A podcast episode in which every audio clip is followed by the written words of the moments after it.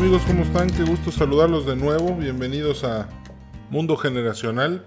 Hoy vamos a estar platicando acerca de dos grandes deportistas de la generación X. Como siempre, gracias a nuestro patrocinador por eh, apoyar este podcast. Al final del podcast les voy a decir, al final de este capítulo, de este episodio, cómo pueden hacerle para ganarse el premio que nuestro patrocinador regala cada uno de los programas.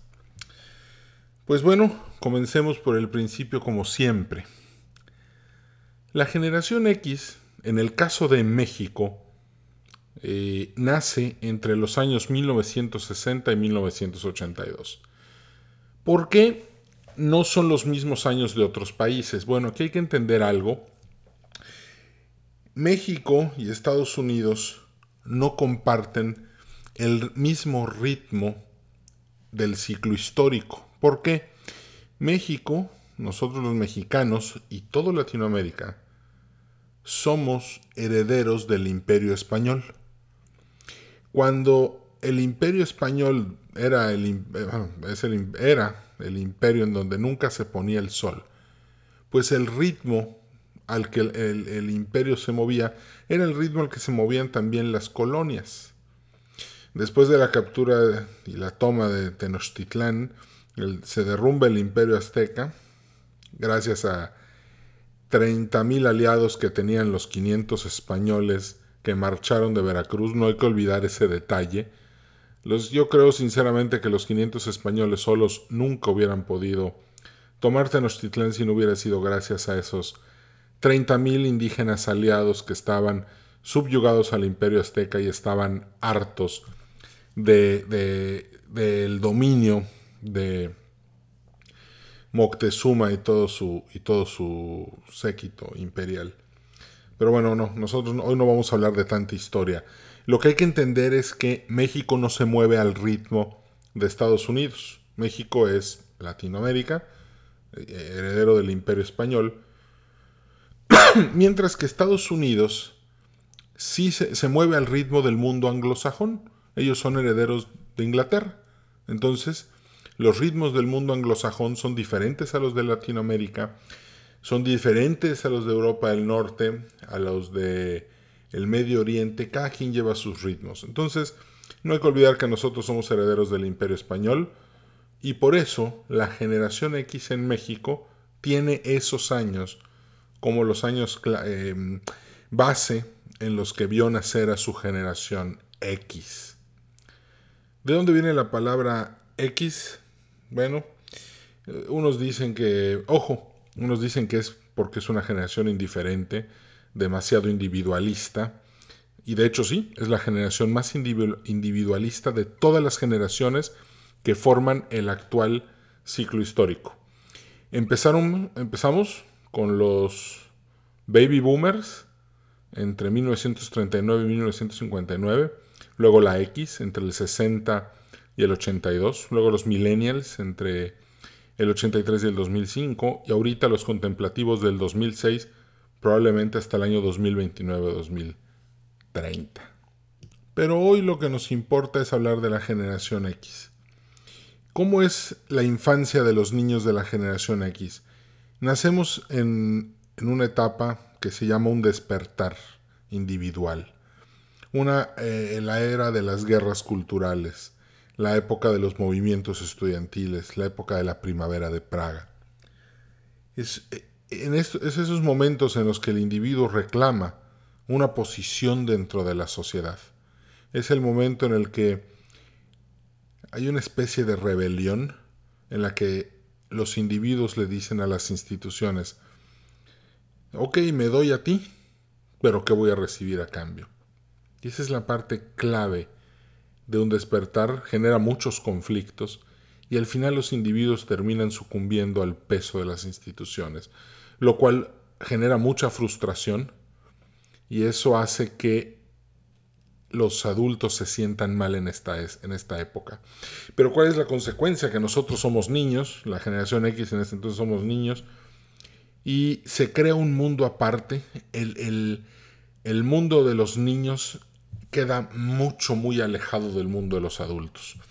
Los X recordamos con tristeza que un letrero muy común al que nos tuvimos que acostumbrar desde pequeños era prohibido niños. De hecho, eh, si pueden escuchar los podcasts que he hecho anteriores de la generación X, pues complementa muy bien todo el, el tema que estamos tocando ahorita. Pero lo importante es que esta separación eh, entre adultos y niños causa eh, que los miembros de la generación X se vuelvan, o nos volvamos, yo soy X, muy individualistas. O sea, pensar mucho en nosotros, volvernos expertos en sobrevivencia, pragmáticos, económicos, eh, difíciles de engañar, desconfiados por naturaleza. Pero es que ese fue el ambiente igual en el que crecimos.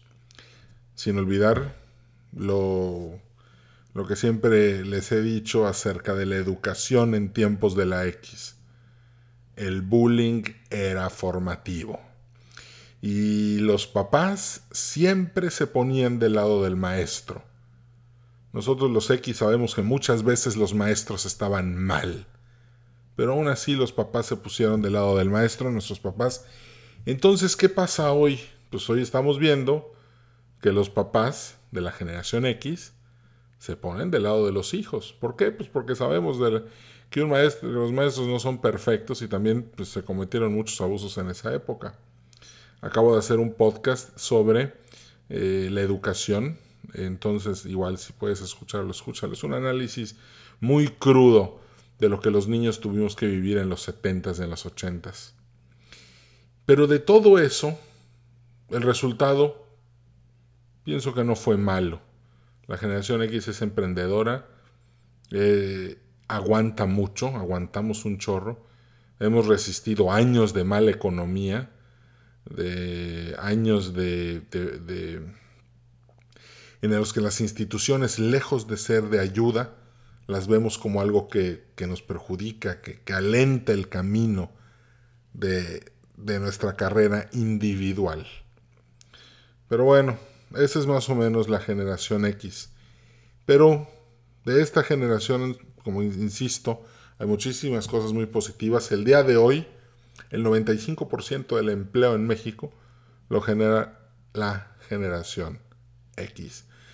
Todos esos emprendedores individualistas que a pesar de tener todo en contra, salieron a crear empleo, salieron con un producto propio, con algo que ingeniaron, con algo que se nos ocurrió que nadie más había hecho, salimos a inventarlo, a reinventarlo, a, ser innovadores y gracias a eso el país funciona el día de hoy.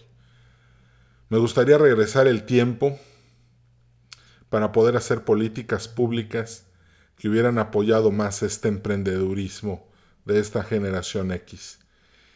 Pero no se puede y desgraciadamente las políticas públicas siempre han sido muy castigadoras, siempre fueron muy, muy, muy duras, muy crueles en contra de, de nosotros como generación X. Creo que si hubiera sido de otra manera y si hubiera impulsado más el talento, el país hubiera logrado cosas mejores, eh, una gama más amplia de oportunidades y el emprendedurismo no se hubiera desviado a otros sectores como es el crimen organizado.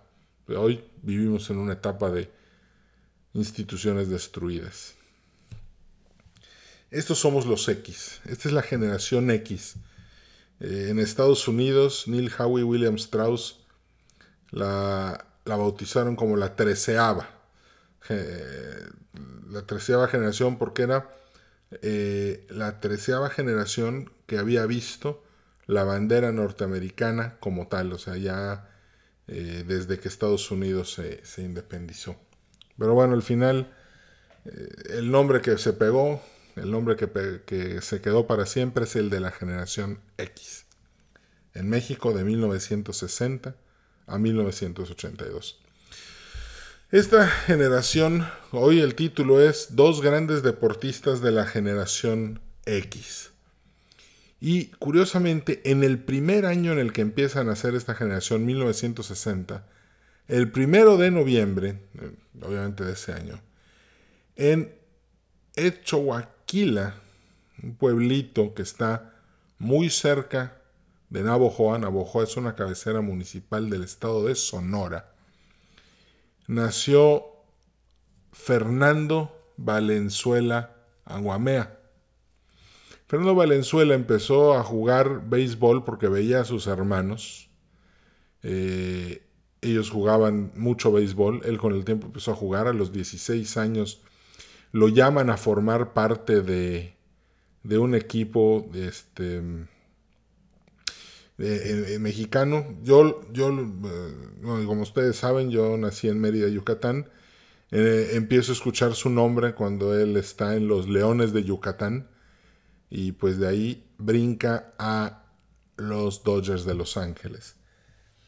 El, el mejor recuerdo que tengo de Fernando Valenzuela es el 29 de junio de 1990. En ese entonces varios amigos nos habíamos juntado a ver el béisbol. Sabíamos que esa noche iba a pichear Valenzuela. mi, mi, equipo siempre ha sido los Atléticos de Oakland pero le tengo muchísimo cariño a los Dodgers, obviamente por Fernando. Y, y, ese día eh, ya había, hubo un juego, pichó Dave Stewart, era mi, este, uno de mis pitchers favoritos en los Atléticos de Oakland, pichó un juego sin hit ni carrera. Y ya pues nos sentamos para ver el siguiente partido, el de Fernando, y resultó ser un juego en el... No, no fue juego perfecto porque hubieron bases por bola, pero sí fue un juego sin hit ni carrera. Y fue contra los Cardenales de San Luis. Y recuerdo que uno de una de las personas con las que estábamos le iba a Cardenales y, a pesar de que fue una eh, derrota dolorosa, pues de, todos modos le dio mucho gusto, ¿no? Porque pues Fernando Valenzuela es mexicano. Ese, ese es el evento que mejor recuerdo con él. Algo sumamente inspirador, motivador. De, porque en los 90 se decía que Fernando ya estaba cansado, que ya estaba lesionado del brazo. Eh, recuerdo estas fotos en, el periódico, en donde él salía vendado del hombro, como, pero como eran vendas como que muy grandes, como si tuviera un equipo de fútbol americano en el hombro. No hay que, sin olvidar, ¿no? Que, que todo eso pasa por dos razones. Él era un experto con el tirabuzón. El tirabuzón es un tipo de picheo que hace que la bola cambie de dirección cuando está llegando a la caja de bateo para confundir al, al, bateador y de esa manera poncharlo. Y la otra es que durante muchos años jugó demasiado béisbol, tuvo lesiones, no las cuidó y eventualmente el declive en su carrera pues fue muy rápido. Y eso es, pues, pues, es una pena, la verdad, porque después de su salida de los Dodgers, pues todos sabemos que fue algo muy doloroso. Lo corrieron sin, sin avisarle. Pero, ¿qué es Fernando Valenzuela? Fernando Valenzuela es un ejemplo del sí se puede. Fernando Valenzuela es un ejemplo de que en realidad todos los mexicanos tenemos la capacidad, las habilidades, la fuerza, la psicología, el espíritu, el alma, la voluntad para poder triunfar en donde querramos. Sin embargo, pues no lo hacemos, pero deberíamos intentar, o sea, ¿cuánta gente no se ha inspirado en él? Para ser un mejor deportista, para ser un mejor escritor, para ser un mejor, lo que sea. El chiste de estas figuras como Fernando es el ejemplo que dan. El ejemplo de decir, todos pueden lograr algo grande, simplemente hay que proponérselo.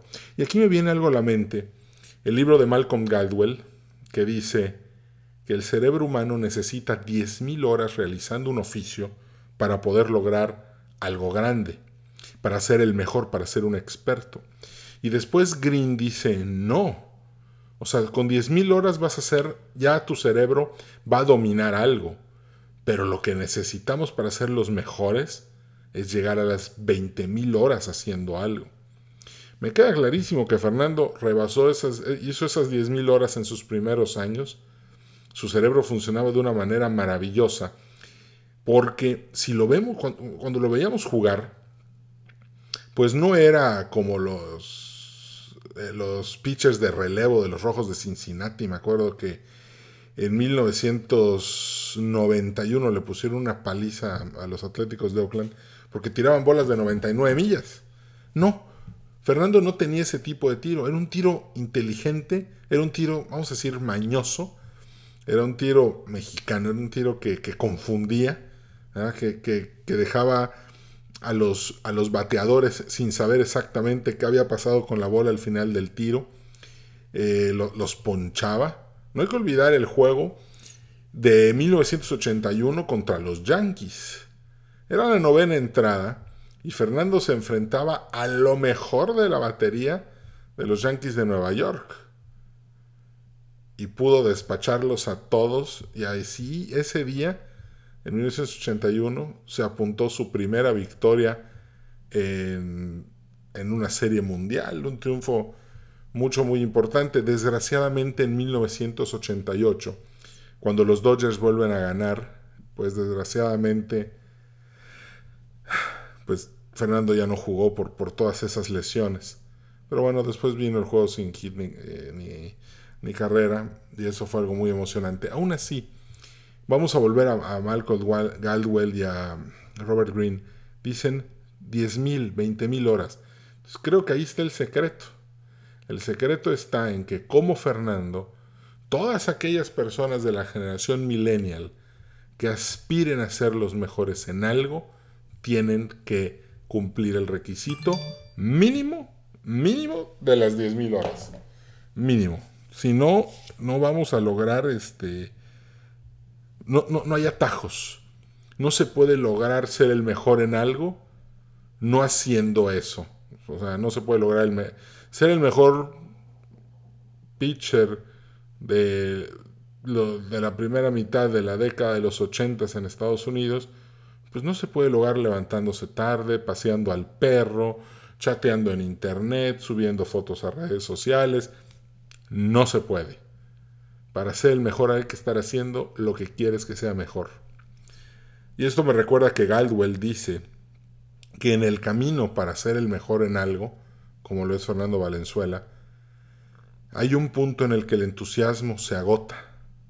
Y cuando el entusiasmo se agota, empezamos a sentir una profunda disatisfacción por lo que estamos haciendo. Nos empieza a, caer mal, ya no, ya no queremos, ya, ya, por favor, ya no quiero hacer esto. Y dice Mark Gladwell que ese es el punto más importante de todos.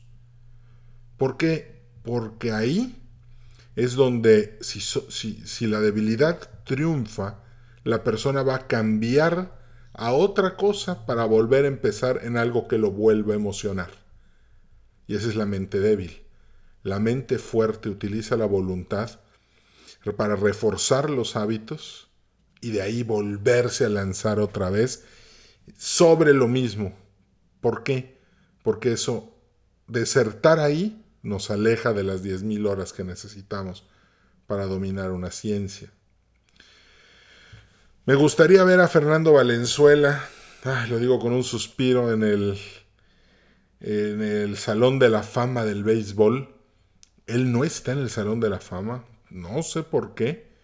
Hay gente que dice que sus números no dan, pero yo sinceramente pienso que no es, independientemente de sus números, logró muchísimas cosas muy grandes. Y la razón por la que yo creo que sí debería de ser miembro del Salón de la Fama, independientemente de sus números, es por toda la inspiración que le dio a tantos mexicanos que vivían desde Los Ángeles, Estados Unidos, México, por haber creado la Fernandomanía. Todos los estadios siempre estaban llenos por querer verlo. Y eso no, yo no lo veo como una cuestión de entradas, lo veo como una cuestión de inspiración, una, una cuestión en la que mucha gente va a querer ser mejor persona por ver a este, esta clase de héroes y de, de héroes deportivos que que demuestran que con tenacidad, esfuerzo y aprendiendo de los errores, se logran las cosas más maravillosas que puede haber. Pero bueno, y Fernando Valenzuela, ojalá, ojalá y algún día alguien lo, reconsidere y, lo acepte en el Salón de la Fama. Me encantaría ver esa ceremonia. Pero bueno, ojalá y así sea. Dos años después, en Ciudad Obregón, Sonora, el 12 de julio de 1962, nació Julio César Chávez González. Su nombre es sinónimo de el mejor boxeador kilo, bueno, libra por libra, o kilo por kilo, en realidad es pound for pound, libra por libra, de 1990 a 1993. Un peleador que, le dio que nos dio a todos los mexicanos unos espectáculos fuera de serie. Creo que hoy existe el estilo de pelea mexicano. Le dicen, muchos eh, comentaristas así lo dicen, es esa capacidad para aguantarte tres golpes y luego colocarle uno al rival y ponerlo fuera de combate. Eh, recuerdo muy, de una manera muy especial su pelea con Meldrick Taylor, porque esa, esa pelea, recuerdo haberla visto en, en casa de mis papás, mis papás no estaban y la vi con mi abuelita, con la mamá de mi mamá. Y, y los dos estábamos muy emocionados viendo la pelea este, nunca había, había visto yo a mi abuela tan, tan entusiasmada, gritando, pégale, pégale, pégale, no te dejes. Y, pues igual, ¿no? Este, deseando, sabíamos que ya había terminado la pelea y que estábamos viendo una repetición, pero no sabíamos el resultado final. Entonces, eh, lo estábamos viviendo, estábamos viviendo cada minuto de esa pelea. De hecho, recientemente escribí un artículo sobre Julio César Chávez, y en ese artículo digo de una manera muy humilde y, me gusta mucho el boxeo, lo, lo, practiqué 17 años. Curiosamente, el mejor entrenador que tuve en mi vida, el que de, todos los entrenadores que tuve a lo largo de esos años, el, el mejor de todos es Eduardo Lalo Acosta. Le tengo muchísimo aprecio, muchísimo cariño. Es, un, es una gran persona, entrena eh, y enseña a boxear a gente ahí en el estadio Salvador Alvarado en Mérida, Yucatán. Y, curiosamente, Lalo Acosta, eh, en sus primeros años como boxeador, peleó contra, peleó contra Julio César Chávez. Él, tiene una anécdota muy interesante. Los que son de Mérida, un día vayan al Salvador Alvarado y pregúntenle qué se sintió a pelear con, con Julio César Chávez. Obviamente no ganó. Chávez estuvo invicto 90 peleas algo fuera de serie. Y, y bueno, retomando el tema, yo, yo, siempre he dicho que Chávez, pues no es gringo. Así se llama el artículo que escribí, Julio César Chávez no es gringo.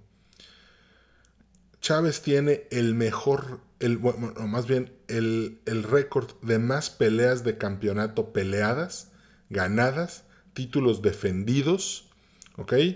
Este, y está como 10 peleas arriba de Joe Louis. De hecho, son como 34 o 35 peleas eh, de campeonato las que tiene Chávez. Y creo que el que sigue es Joe Louis con 25. Todos tenemos claro que Julio César Chávez tuvo un regreso. O sea, un regreso, un comeback, se llama cuando estás perdiendo una pelea y, la, y después la ganas.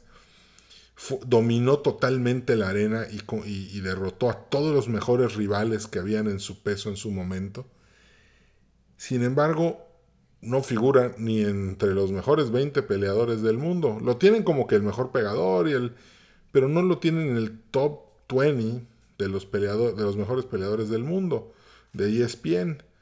Y por ejemplo, mucha gente me dice, "No es que Manos de Piedra", sinceramente, sinceramente, yo considero mucho mejor peleador a Chávez que a Manos de Piedra. A Manos de Piedra Tommy Henry lo durmió en dos rounds. No, o, no me en el primero o en el segundo round quedó completamente fuera de combate. A Chávez nunca nadie le hizo eso.